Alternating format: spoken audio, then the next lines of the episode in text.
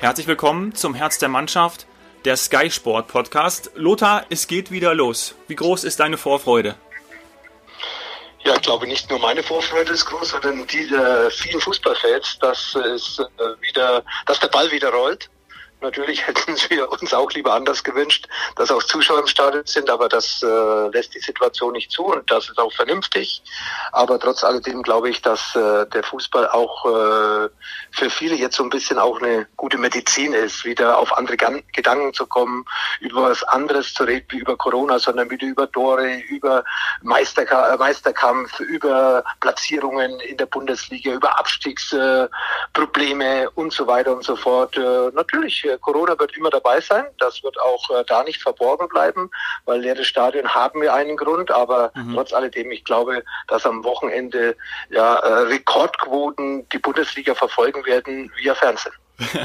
Spürst du eine gewisse Ungewissheit aufgrund der ganzen Lage, der Vorsichtsmaßnahmen und weil man einfach auch immer etwas angespannt ist, wenn man nach einer längeren Pause wieder ähm, loslegt?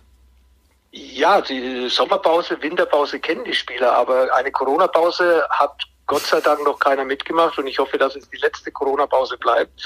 Äh, natürlich ist man verunsichert, natürlich redet man darüber, natürlich äh, äh, Geisterspiele hat es ja auch nicht nach einer Sommerpause gegeben. Da haben die Stadion eine tolle Atmosphäre gezeigt äh, mit, äh, äh mit ihren Fans und das fällt natürlich jetzt alles weg.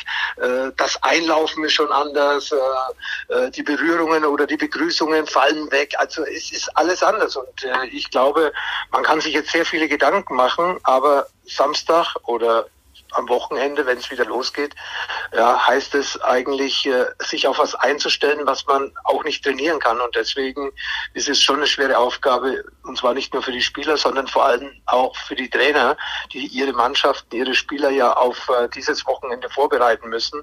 Ich glaube, das äh, kann man gar nicht, weil keiner hat äh, damit Erfahrungen gemacht.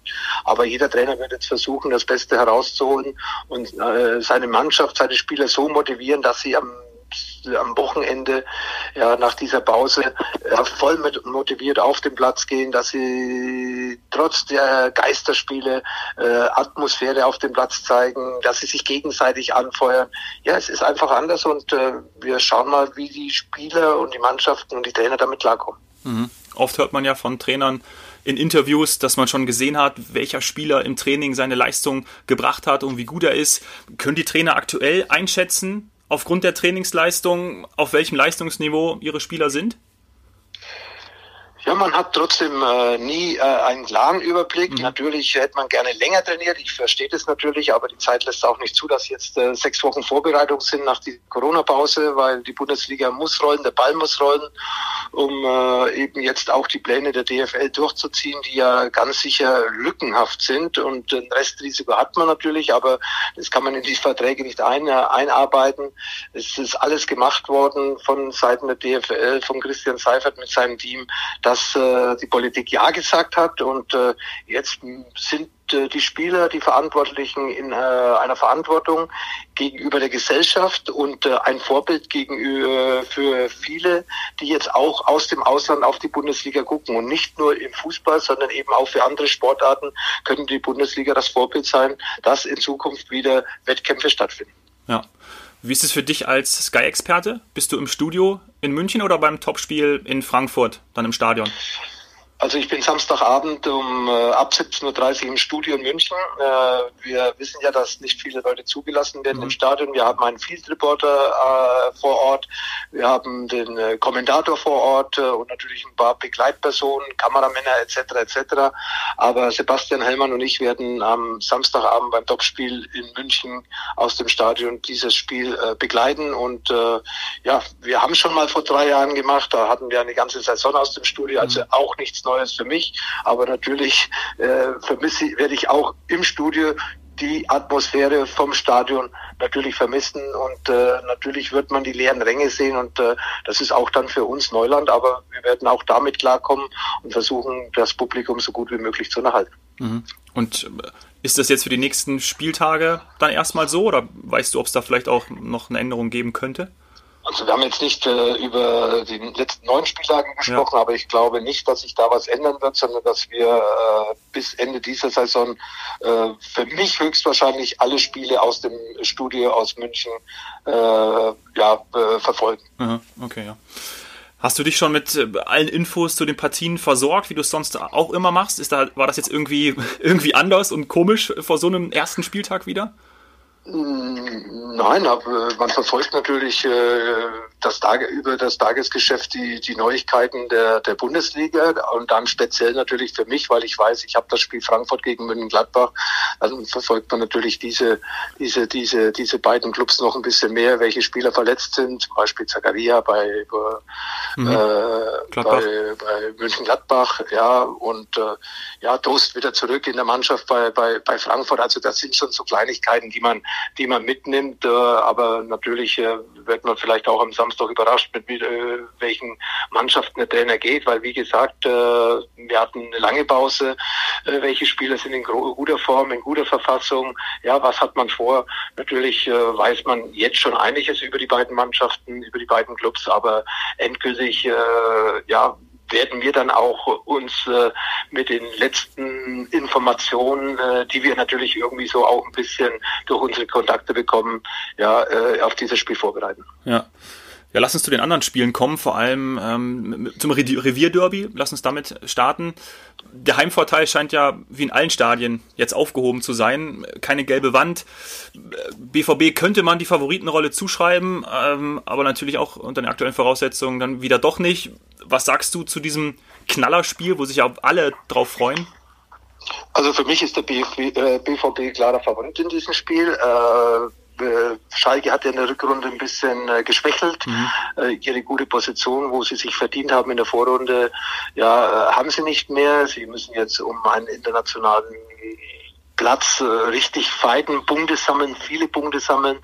Und äh, ja, und Dortmund hat da eigentlich einen guten Lauf gehabt. Halland, Ka Can äh, äh, waren Verstärkungen in der Winterpause, haben gute Spiele gemacht, viele Tore geschossen und äh, äh natürlich äh, BVB, äh, der BVB kennt das Heimstadion, aber natürlich wird ihm die gelbe Wand fehlen, diese, die natürlich dazu beigetragen hat, dass der BVB äh, die stärkste Heimmannschaft in dieser Saison ist. Äh, mhm. und äh, gerade zu Hause nicht nur national, sondern auch international haben sie ja auch tolle Leistungen gebracht.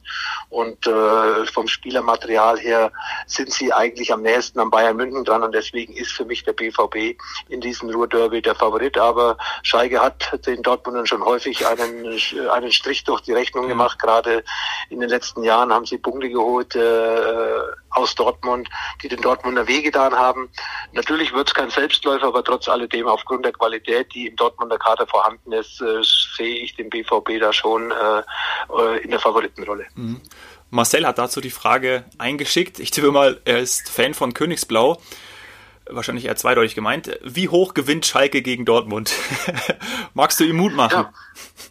Ja, die Möglichkeit ist natürlich da, aber trotz alledem, ich bleib dabei, äh, mein Favorit ist der BVB und ich gehe auch von einem von einem sicheren 2-0-Sieg aus äh, von den Dortmundern. Die sind in der, in der Defensive auf jeden Fall stabiler geworden in der in der Rückrunde und vorne haben sie natürlich äh, hohe Qualität, äh, auch ohne Marco Reus äh, äh, sollte es mit drei Punkten gegen den Ärztewalden klappen. Ja. Thomas Delaney kommt auch zurück. War ja auch immer ein sehr guter Spieler, gerade unter Favre. Ja, es kommt darauf an. Äh, Emre Can ist, glaube ich, angeschlagen. Mhm. Äh, Witzel ist da. Also alle drei werden nicht spielen. Dann wäre es zu defensiv. Maximum zwei. Und äh, Emre Can, wenn er fit ist, äh, und äh, äh, Witzel äh, haben da so ein bisschen die Nase vorn, aber der Leni ist ein wichtiger Spieler, ein Mentalitätsspieler und auf die Mentalität kommt es ja gerade bei so Anführungszeichen Geisterspielen an, der auch mal pusht, ja, wo eben dann ja, äh, ein Wachrüttler ist und das ist Delaney, er ist ein aggressiver Leader, ähnlich, ähnlich wie Emre Can und äh, das hat ja Dortmund so ein bisschen in den letzten Jahren gefehlt, dass wenn es dann so drauf angekommen ist, dann war alles zu ruhig auf dem Platz, da war keiner da, der die Ärmel nach hinten gekrempelt hat und vielleicht auch mal seinen Kollegen so ein bisschen angestoßen hat oder so einen kleinen Tritt in den, in den, äh, in den Hintern gegeben mhm. hat. Und äh, da ist Delaney natürlich ein enorm wichtiger Spieler äh, aufgrund seiner Erfahrung und vor allem auch aufgrund seiner Emotionen. Ja. Ja, wir sind sehr gespannt. Leipzig gegen Freiburg, äh, auch, auch ein Spiel am Samstag. Kevin Campbell ist da nach einer Verletzung äh, wieder zurück. Ein Spieler, den du ja hochschätzt, oder?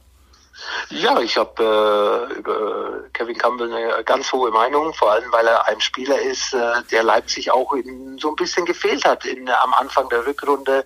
So die Balance, so ein Achter ist das, so ein Box-to-Box-Spieler, mhm. aber auch mit hohen technischen Qualitäten, ein laufstarker Spieler im Mittelfeld, einer, der Ideen hat, der den Ball nach vorne schneller treibt, wie vielleicht der eine oder andere Sechser, den die Leipziger da auf diesen Positionen haben. Adams äh, äh, ist zum Beispiel einer, der mehr auf der Sechs spielt, aber Campbell treibt das Spiel von hinten an. Der schafft da eine, eine bessere Verbindung zwischen der Offensive und der Defensive und deswegen glaube ich, könnte es für Leipzig äh, auch ein wichtiger Spieler in den letzten Spielen werden, dass sie eben bis zum Ende auch äh, um die Meisterschaft mitspielen. Vorne sind sie stark besetzt, defensiv arbeiten sie gut und äh, Leipzig hat nach wie vor auch Chancen, noch Meister zu werden und äh, wie ich Julian Nagelsmann kenne, mit seinem Ehrgeiz äh, und auch äh, mit seinem mit seiner Mentalität äh, wird er das der Mannschaft einimpfen. Also sie sind vielleicht ein bisschen in der Außenseiterposition, äh, Punkte zurück, äh, Rückrunde nicht so top verlaufen, aber trotz alledem sind sie noch dabei und sie werden versuchen, ihre Chance zu nutzen. Mhm. Ich erinnere mich daran, dass ähm, in einer der vergangenen Podcast-Folgen wir danach gefragt hatten, äh, welchem Spieler, welchem Spielertyp heutzutage ähm, dir ähnelt. Und ähm, ich glaube, du hattest auch darauf gesagt, dass es eigentlich gar, gar nicht so einen gibt. Ich hatte mal in, in den Raum geworfen Leon Goretzka. Viele äh, User und viele Zuhörer haben danach geschrieben, dass jetzt nicht, nicht derselbe, aber vom, von dem Typ her, und als du gerade gesagt hast, Box-to-Box-Spieler, ähm, das haben viele erwähnt, haben viele geschrieben, äh, Kevin Campbell würde zumindest ähnlich sein, so deinem ähm, Spieltyp. Siehst du das auch? Nee, nicht ganz. Mhm. Äh, Kevin ist ein Achter für mich, also kein Sechser, kein klarer Sechser, auch kein klarer Zehner, das war ich auch nicht. Ja, von der, von der, von der wo er sich auffällt auf dem Platz, ja, weil er macht ja auch nach hinten einiges, stellt den Raum gut zu, äh, aber nach vorne, sage ich jetzt, ist er mal nicht so torgefährlich wie ich, ja. äh, vor allem mit den Schüssen aus der zweiten Reihe. Das ist mir dann Sabitzer, der die Tore aus der zweiten Reihe schießt in Leipzig. Aber er ist ein sehr wichtiger Spieler, eben um, um die Verbindung zwischen Offen, Offensive und Defensive, äh, würde ich sagen, äh, wieder schneller zu überbrücken. Das hat so bei mir, äh, bei den Leipzigern für mich in den letzten Spielen vor der, vor der Corona-Pause gefehlt und deswegen ist es wichtig, dass er zurückkommt. Ich sage auch, weil du hast Goretzka gerade reingebracht, Goretzka, ja, er spielt leider zu wenig bei Bayern für mhm. seine Verhältnisse, ähm, hat natürlich auch mit Verletzungen zu kämpfen. Ja, er, er war schon dann eher einer, der, der, weil er auch immer wieder in Strafraum aufgetaucht ist, auch äh, immer seine Tore gemacht hat. Mhm. Und äh, da würde ich dann eher sogar sagen, Goretzka wie Campbell, aber ich sehe im Endeffekt gar keinen, der im Endeffekt, sagen wir mal, ja, die Möglichkeiten oder die Fähigkeiten sowohl in der Offensive und Defensive hat, die ich, äh, die mich damals äh, vor vielen, vielen Jahren ausgezeichnet hat. Ja. Eine weitere Partie wird sein Düsseldorf gegen Paderborn. Ja, absoluter Abstieg, Abstiegskampf. Ich kann mir vorstellen, dass Steffen Baumgart seine Jungs so richtig heiß gemacht hat äh, auf die letzten neun Spiele, gerade auch auf die Partie. Was hältst du von ihm als Trainer? Ja, ich äh, finde es gut, dass erstens mal Paderborn auch in einer schlechten äh, Hinrunde, nach einer schlechten Hinrunde an ihm festgehalten hat. Sie haben immer attraktiven, offensiven Fußball gespielt. Sie sind eigentlich nie davon abgegangen. Sie sagen, okay, wir haben wenig Punkte, jetzt spielen wir nur noch defensiv. Nein, sie haben das durchgezogen und ich finde es gut, wie gesagt, dass äh, äh, Baumgart auch äh, nach wenigen Punkten in vielen Spielen als Trainer bleiben durfte. Also die, es gibt auch andere Wege in der Bundesliga, vielleicht äh, das Unmögliche möglich zu machen. Und äh, ja, der Zusammenhalt ist da, aber auch äh, die anderen Trainer werden ihre Mannschaft heiß machen. Ja. Äh, natürlich, Paderborn ist in der Bundesliga als Außenseiter gestartet, hat aber jetzt mit Bremen und Düsseldorf im Endeffekt zwei Mannschaften, die nicht weit weg sind von ihnen. Und äh, mit einem Sieg in Düsseldorf können sie vielleicht doch noch das Wunder schaffen. Ich äh, glaube nicht daran, aber natürlich würde man es auch so mal einen äh, sehr sympathischen kleinen Verein wünschen, äh, weil er seine Hausaufgaben dann vielleicht besser gemacht hat. Äh, so gestandene Vereine wie Düsseldorf, Bremen oder auch Mainz, die ja auch noch da hinten irgendwie drin sind, vielleicht zum Schluss zwei Stück hinter sich zu lassen und die Chance zu haben, in der Bundesliga zu bleiben. Also ist es schön für die Bundesliga, dass es solche Überraschungen gibt und Paderborn war bisher ganz sicher auch eine positive Bereicherung äh, für, für das Oberhaus, weil sie eben, wie gesagt, sehr attraktiven Fußball und sehr mit sehr schnellen Offensivspielern äh, ja, gebracht haben, uns gezeigt haben und äh, das hat einfach Spaß gemacht, bisher der Mannschaft zuzugucken, ja. ja. Was hältst du generell von Trainern, die so wie Steffen Baumgart oder noch mehr natürlich äh, Jürgen Klopp an der Seitenlinie ja, so extrem mitgehen und, und abgehen. Wie war das, wie war das in deiner Zeit? Hast du lieber mit, mit den ruhigeren äh, zusammengearbeitet oder kann man das gar nicht vergleichen? Das, äh, jeder Trainer hat seinen Stil und äh, ich habe natürlich temperamentvolle Trainer, Lattek, äh, Giovanni Trapattoni, aber auch ruhigere wie Ottmar Hitzfer, der war dann so ein bisschen mehr der Gentleman an der, an der, an der Seitenlinie. Äh, Jupp Heynckes ist eigentlich auch ein äh, sehr ruhiger Trainer gewesen und äh, ja, eigentlich war es mir egal. Wichtig war, dass wir Erfolg gehabt haben mhm. und wie der Trainer dann äh, uns zum Erfolg geführt hat. Ob er dann an der Seitenlinie, sagen wir mal, rauf und runter gelaufen ist, wie Jürgen Klopp oder auch wie Pep Guardiola oder eben ein ruhigerer Vertreter ist, das war mir eigentlich egal. Wichtig war, dass äh, wir äh, ordentlich gespielt haben, dass wir die Punkte eingesammelt haben, dass wir Tore gemacht haben und dass wir zum Schluss äh, die Schale in der Hand hatten. Ja. Die nächste Wundertüte ist äh, Hoffenheim gegen Hertha. Hier haben wir auch ähm, vielleicht eine ganz passende Frage von Timo äh, bekommen an dieser Stelle. Hast du Bedenken, Lothar, dass Spiele aufgrund der fehlenden Stadionatmosphäre so dahin plätschern?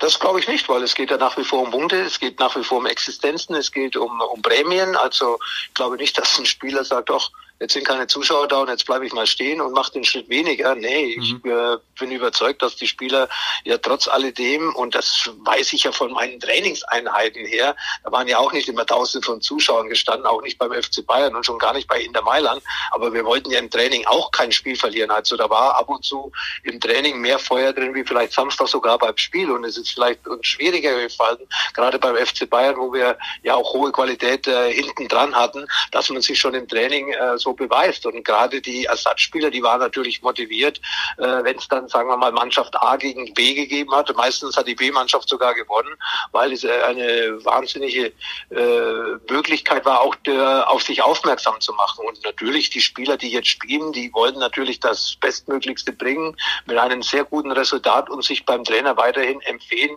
auch für die nächsten Aufgabe. Auch wenn dann keine 70 oder 80.000 äh, Zuschauer da sind, äh, will man natürlich als Fußball Fußballspieler trotzdem gewinnen. Mhm.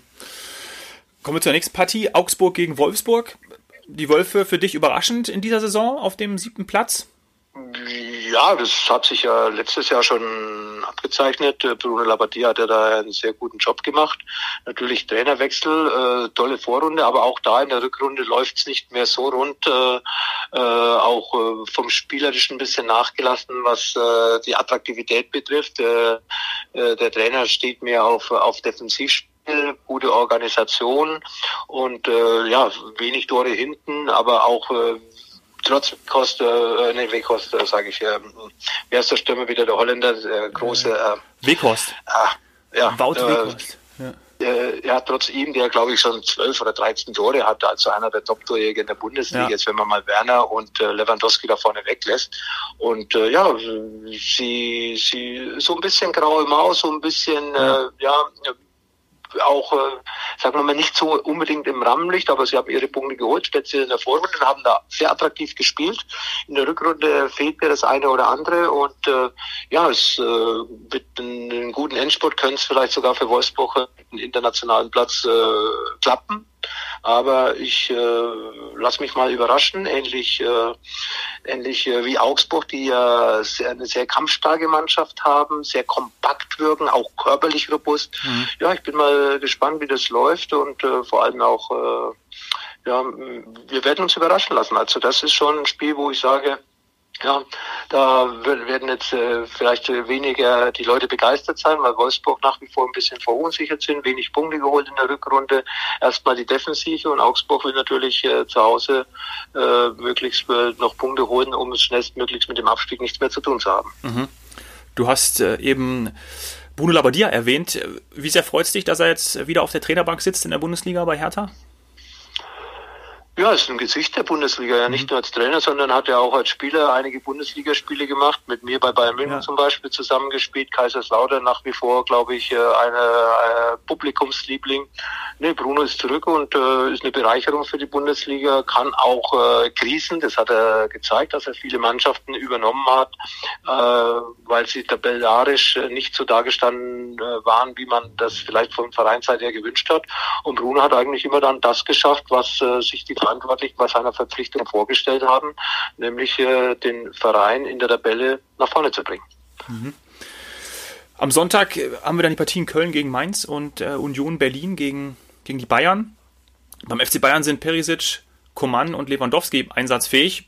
Da hat ja auch schon mal ähm, die Corona-Pause bei so wie so vielen Mannschaften dazu beigetragen, dass die Spieler wieder sich von ihren Verletzungen erholen konnten und einsatzfähig sind. Ja? Das ist richtig, dass natürlich die verletzten Spieler da eine Möglichkeit gehabt haben, durch die Corona-Pause ja ihre Verletzungen auszukurieren. Vorteil, viele verletzte Spieler hat es jetzt in den letzten Wochen eigentlich nicht gegeben, was ich so den Medien entnommen habe. Und äh, natürlich hat äh, Bayern München, äh, aber nicht nur Bayern München, sondern auch andere Mannschaften davon profitiert, dass sagen wir mal, der Kader wieder breiter geworden ist, verletzte Spieler wieder äh, zurückgekommen sind, auch Zeit gehabt haben, sich äh, im Mannschaftstraining wieder an die Normalform heranzutasten und äh, natürlich äh, hat Bayern auch in, die, in, in, diese, in diese Richtung von dieser Corona-Pause profitiert. Mhm. Wir haben auch zwei Zuhörerfragen erhalten. Äh, glaubst du, dass Union eine Chance hat gegen die Bayern aufgrund der Situation? Also sie hatten vorher eigentlich schon fast keine Chance und jetzt ohne Zuschauer noch weniger. Also gerade Union Berlin äh, und ich war ja zweimal an der alten Börserei, wo sie gegen Borussia Mönchengladbach, damals der Beldenführer, auch gegen Borussia Dortmund, ja. auch damals der Beldenführer, zweimal gegen den Beldenführer zu Hause gewonnen hat. Jetzt kommt wieder der Tabellenführer, nämlich der FC Bayern, aber dieses Mal ohne der Unterstützung dieser dieser fantastischen Fans, glaube ich äh, nicht einmal eine Außenseiterchance für für Union. Da ist einfach Bayern München zu stark. Da stimmt bei Bayern München zu viel zum jetzigen Zeitpunkt. Und deswegen äh, gehe ich davon aus, dass Bayern München das Spiel nicht nur klar gewinnen, sondern auch beherrschen wird. Sie werden dominieren. Und äh, Union wird natürlich versuchen, mit Kampfkraft dagegen zu kommen, äh, da, sich dagegen zu wehren. Aber nee, also das äh, sollte eigentlich Bayern München sich nicht nehmen lassen. Vor allem, weil eben Bayern München auch die Punkte braucht, um deutscher Meister zu werden. Ja. Dazu passt auch die weitere äh, Zuhörerfrage. Werden Mannschaften wie Union oder auch zum Beispiel Bremen, dazu kommen wir gleich auch noch, die sehr viel Kraft aus den Fans ziehen, Nachteile haben? Ja, Bremen ist ja die schwächste Bundesliga-Heimmannschaft. Mhm. Also von dieser Seite haben die Fans, die fantastisch sind in Bremen. Ich liebe das Bremer Publikum, ja. also wirklich ein tolles Publikum in guten und in schlechten Zeiten. Aber die Bremer hatten zu Hause viele Probleme und äh, deswegen, wie gesagt, die schlechteste Heimmannschaft, trotz der Unterstützung der Fans. Vielleicht ist es bei Bremen ganz gut, dass sie zu Hause ohne Fans spielen. Vielleicht äh, hat haben die Spieler sowieso oder zu viel von sich selbst erwartet oder haben sich da unter Druck gefühlt gegenüber den Fans und äh, mit attraktiven Spielen nach vorne. Und so haben sie natürlich auch viele Gegentore bekommen, in der Rückwärtsbewegung zu langsam umgeschaltet äh, und weil sie vielleicht auch zu euphorisch nach vorne gelaufen sind bei vielen Heimspielen. Vielleicht tut das jetzt Bremen sogar gut, dass sie ohne Zuschauer spielen, dann müssen sie nicht nach vorne attraktiv spielen, werden auch nicht äh, gepusht, dass hinten dann die Ordnung verloren geht. Und äh, ja, bei Union sieht es ein bisschen anders aus, auch bei Eintracht Frankfurt, die natürlich äh, ihre meisten Punkte auch da zu Hause geholt haben mit ihren fantastischen Fans, ähnlich wie Union Berlin. Ja, bei einigen Vereinen wird sich das schon bemerkbar machen, äh, die vielleicht nicht die ganz große Qualität haben, aber mit ihren Fans dann zu Hause doch vielleicht Punkte geholt haben, weil die Fans gemerkt haben, wann die Mannschaft äh, es nötig hat, äh, unterstützt zu werden. Mhm ja, am Montag Werder gegen Leverkusen. Bayer ist auch so ein Team, die viele Verletzte hatten und jetzt ähm, auch nahezu vollzählig wieder sind. Bender-Zwillinge zurück, Amiri, Alario äh, sind alle wieder fit. Ich glaube, Werder. Ja, ähm, Leverkusen hat eine Top-Mannschaft, das ja. weiß man. Äh, vor allem Geschwindigkeit, gute Fußballspieler, attraktives Spiel. Äh, ja, Leverkusen ist natürlich von der Papierform Favorit, aber Bremen hat äh, in den letzten Jahren schon häufig äh, schwierige Situationen gemeistert. Das ist dieser diesen sympathischen Club, äh, diesen ja. äh, mit diesen tollen Fans und äh, auch mit der Ruhe, mit der der Verein und auch mit der Ehrlichkeit und Offenheit, wie sie mit den Problemen umgehen, wäre es natürlich zu gönnen, wenn sie die Bundesliga halten würden. Aber dazu müssen sie eben auch Punkte holen gegen vermeintlich stärkere Mannschaften und das können sie am Montag können sie das schon mal äh, beweisen. Sie haben ja auch noch ein äh, Nachholspiel in der Hinterhand gegen Eintracht Frankfurt zu Hause. Mhm. Also Heimspiele ja, da muss sich was tun bei Bremen, um die Klasse zu halten, nämlich da müssen sie Punkte holen und zwar mehr wie in der Vergangenheit oder wie in der, in in der bisherigen Saison, weil da haben sie zu Hause einfach zu viel liegen gelassen und deswegen sind sie eben jetzt äh, sehr stark abstiegsgefährdet. Mhm. Viele Werder-Anhänger schreiben uns regelmäßig, dass sie Angst haben, dass Bremen absteigt. Luca zum Beispiel ähm, hat geschrieben, glaubst du, Werder bleibt erstklassig? Das müssen Sie selber regeln, aber ich äh, habe die Hoffnung noch nicht aufgegeben, aber Sie müssen jetzt eine kleine Serie starten. Und ich glaube gerade, der Zusammenhalt in Bremen hat immer wieder irgendwas geschaffen, schon in der Vergangenheit, äh, auch im Europapokal. Da hat man auswärts hoch verloren und hat zu Hause Spiele gedreht, wo, wo man heute noch in Erinnerung hat. Und äh, das ist Werder Bremen, das ist ein besonderer Geist in Bremen und äh, natürlich würde ich dieser Mannschaft, diesen Verein wünschen, aber ich wünsche es ja gar keinen, dass er absteigt, weil absteigt, äh, absteigen will ja keiner. Ich wünsche es keinen. Es wird zum Schluss zwei geben. Und Bremen ist ein heißer Kandidat, äh, der mit dem Abstieg zu tun haben wird, weil sie einfach zu wenig Punkte geholt haben, weil sie auch äh, von Anfang an äh, mit vielen Verletzungen zu tun gehabt haben. Da hat sich jetzt auch wieder was getan, dass der Kader wieder ein bisschen breiter aufgestellt ist. Mhm. Aber natürlich haben sie Kruse verloren, dann hatten sie viele Verletzte. Ja, und dann hat es von Anfang an nicht gestimmt. Angefangen schon mit einer Niederlage gegen Fortuna Düsseldorf im Heimischen Stadion. Und äh, das ist so ein bisschen so der ganze Verlauf der, dieser Saison Werder Bremen.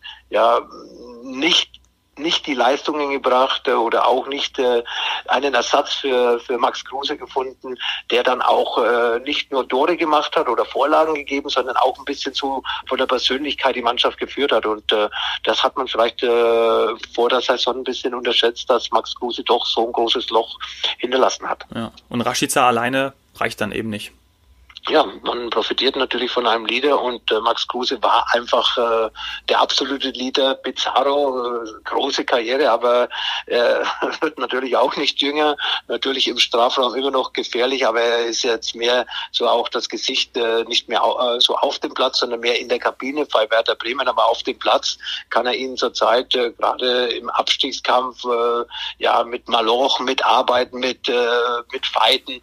Das ist nicht Pizarro. Pizarro ist dann jemand, der der dann die letzte Viertelstunde reinkommt und dann vielleicht auf aufgrund seiner Erfahrung, äh, mit seiner Mentalität nochmal die Mannschaft mitreißt und vielleicht eben aufgrund äh, ja, seiner, seiner Persönlichkeit dann auch vielleicht noch das eine oder andere Tor mal macht für Werder Bremen. Also wie gesagt, ich habe Werder Bremen noch nicht aufgegeben, aber es, äh, es äh, wird ein hartes Stück Arbeit für, für die Bremer, die Bundesliga zu halten. Ja, wie schon bemerkt, kamen viele Nachrichten zum Thema Stimmung in den Stadien. Die letzte Frage dazu kommt von Jonas. Haben die Geisterspiele Einfluss auf Meisterschaft, Abstieg, internationale Platzierung oder sollten die Profis auch ohne ihre Fans motiviert genug sein? Ja, ich habe es ja gesagt, die Profis werden motiviert sein, aber wie gesagt, äh, Mannschaften, Clubs haben einfach äh, auch von ihren Fans äh, profitiert. Ich habe es gerade schon angesprochen, das wiederholt, das hat natürlich einen Einfluss. Wie geht man mit dieser ganzen neuen Atmosphäre um? Und das sind ja nicht nur die Geisterspiele, die Anfahrt zum Stadion, auch schon das Training vorher. Wie, wie, wie leitet der Trainer das Training? Dass die Spieler nicht so nah zueinander kommen. Aber auch eine Woche Quarantäne jetzt von der Mannschaft vor dem Bundesligastart. Das sind Neuigkeiten und damit muss man umgehen. Und das spielt sich natürlich im Kopf ab. Ja, du kannst nicht sagen, okay, wie bei einem Lichtschalter, ich mache äh, jetzt das Licht an oder ich mache das Licht aus. Das geht nicht. Also da sind viele Dinge zu. Man fährt zum Training. Was erwartet mir beim Training? Dann liest man wieder was. Dann wird man wieder mit konfrontiert. Dann auf einmal der Weg ins Stadion. Fährt man gemeinsam mit dem Bus? Fährt man mit Autos?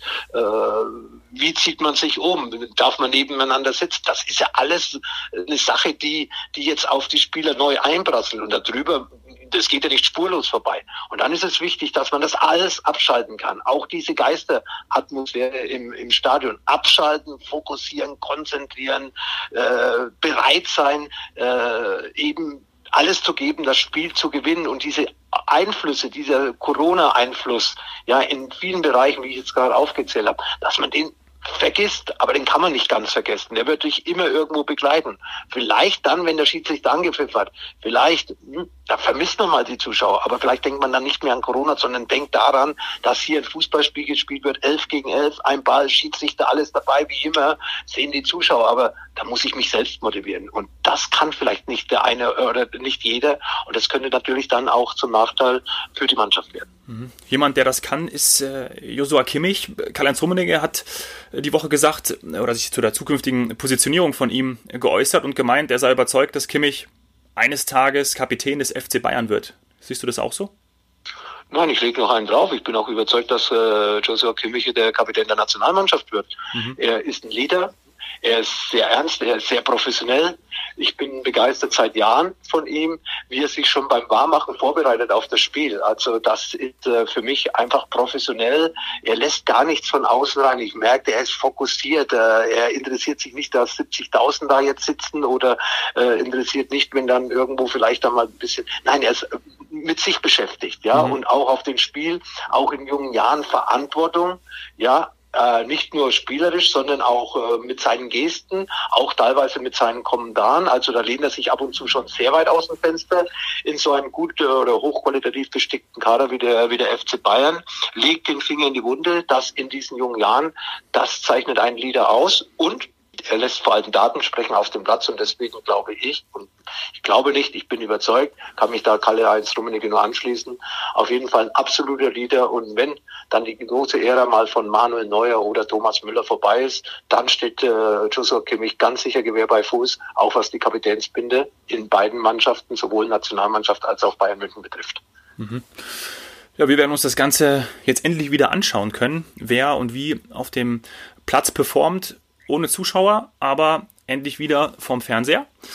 Lothar, ich sage äh, ganz herzlichen Dank und dann ähm, wünsche ich dir viel Spaß am Samstagabend im Studio mit Sebastian Hellmann. Ja, und ich wünsche dir vor allem den viel Spaß, die den Fußball vermisst haben, die jetzt am Wochenende wieder Fußball schauen können. Wir können wieder diskutieren, wir können über Fußball reden. Äh, wir werden äh, sehen, wie Mannschaften ihre Siege feiern, wie Mannschaften enttäuscht sind, dass sie da hinten nicht wegkommen. Ja, es wird spannend, es wird interessant und äh, wir sollten uns einfach freuen und nicht mehr über, über die Corona-Geschichte so viel reden. Die kann man nicht weglassen, aber wir sollten uns auf Fußball freuen und nicht die ganze Zeit über Corona diskutieren. Corona ist ein Problem, nicht nicht nur beim Fußball, sondern generell in der Gesellschaft. Aber ich glaube, der Fußball kann psychologisch vielen Menschen jetzt so ein bisschen helfen, sich wieder an was zu freuen, über Dinge zu reden, über denen man lieber redet wie über Corona. Super. Herzlichen Dank dir. Ciao. Ja, danke Dominik. Tschüss.